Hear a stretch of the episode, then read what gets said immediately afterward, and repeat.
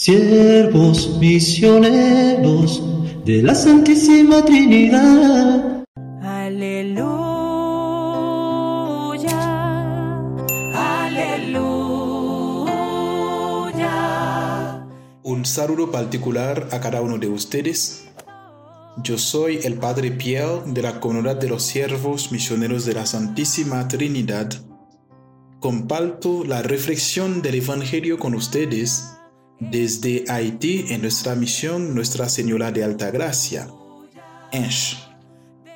Mis hermanos, para eso es importante que hagamos nuestra oración para que el Espíritu Santo de Dios nos asista. En el nombre del Padre, del Hijo y del Espíritu Santo. Amén. Oh Dios, que para librarnos del poder del enemigo, quisiste que tu Hijo muriera en la cruz concédenos alcanzar la gracia de la resurrección. Te lo pedimos por Cristo nuestro Señor. Amén. El Señor resucitó. El Señor esté con ustedes. Lectura del Santo Evangelio según San Juan, del capítulo 6, del versículo 1 hasta 15. En aquel tiempo Jesús se marchó a la otra parte del mar de Galilea o de Tiberiades. Lo seguía mucha gente porque habían visto los signos que hacía con los enfermos. Subió Jesús entonces a la montaña y se sentó allí con sus discípulos. Estaba cerca la Pascua, la fiesta de los judíos. Jesús entonces levantó los ojos y al ver que acudía mucha gente, dice a Felipe, ¿con qué compraremos panes para que coman esto?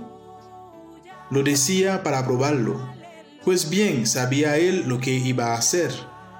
Felipe le contestó, doscientos denarios de pan no bastan para que a cada uno le toque un pedazo. Uno de sus discípulos, Andrés, el hermano de Simón Pedro, le dice, Aquí hay un muchacho que tiene cinco panes de cebada y dos peces pero, ¿qué es eso para tantos? Jesús dijo, Decid a la gente que se siente en el suelo. Había mucha herba en aquel sitio. Se sentaron, solo los hombres eran unos cinco mil. Jesús tomó los panes, dijo la acción de gracias y los repartió a los que estaban sentados. Y lo mismo todo lo que quisieron del pescado cuando se saciaron, dice a sus discípulos, recoged los pedazos que han sobrado, que nada se pierda.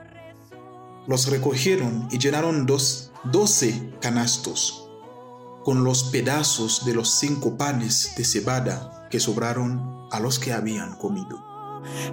La gente entonces al ver el signo que había hecho, decía, Este es verdaderamente el profeta que va a venir al mundo. Jesús, sabiendo que iban a llevárselo para proclamarlo rey, se retiró otra vez a la montaña él solo. Palabra del Señor. El Señor resucitó. Jesús resuelve el problema material y humano y nos deja una enseñanza muy importante para nosotros sus seguidores. Nos exige la solidaridad a compartir lo poco o mucho que tengamos. Mis hermanos, el pan que Jesús distribuye, el nuevo y definitivo maná, está destinado a saciar también otras hambres más profundas y definitivas. El hambre de bien y de salvación, el hambre de verdad y de justicia. Mis hermanos, es preciso que pongamos todo lo que tenemos en juego y a disposición del Señor para que seamos recompensados con una cosecha abundante, tanto como sea necesario e incluso más en tal caso.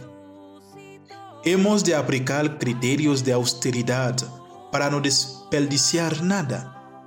El Señor es la respuesta a todas nuestras necesidades para los que tenemos fe Es precisa la fe, la confianza en su participación y proceder la que se manifestará, alienándonos con su voluntad, obedeciéndole para que todo fluya.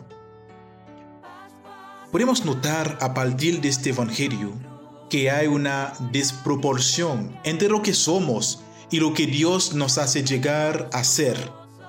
Si nos ponemos en sus manos, nada es imposible para Dios. Dios corma toda desproporción entre Él y nosotros. El pan material que Dios nos conceda nos recuerda lo que debemos compartir con tantos hombres y mujeres que están faltos de recursos y que luchan desesperadamente por un trozo de pan. Cuando rezas esta oración del Padre nuestro, danos hoy nuestro pan de cada día.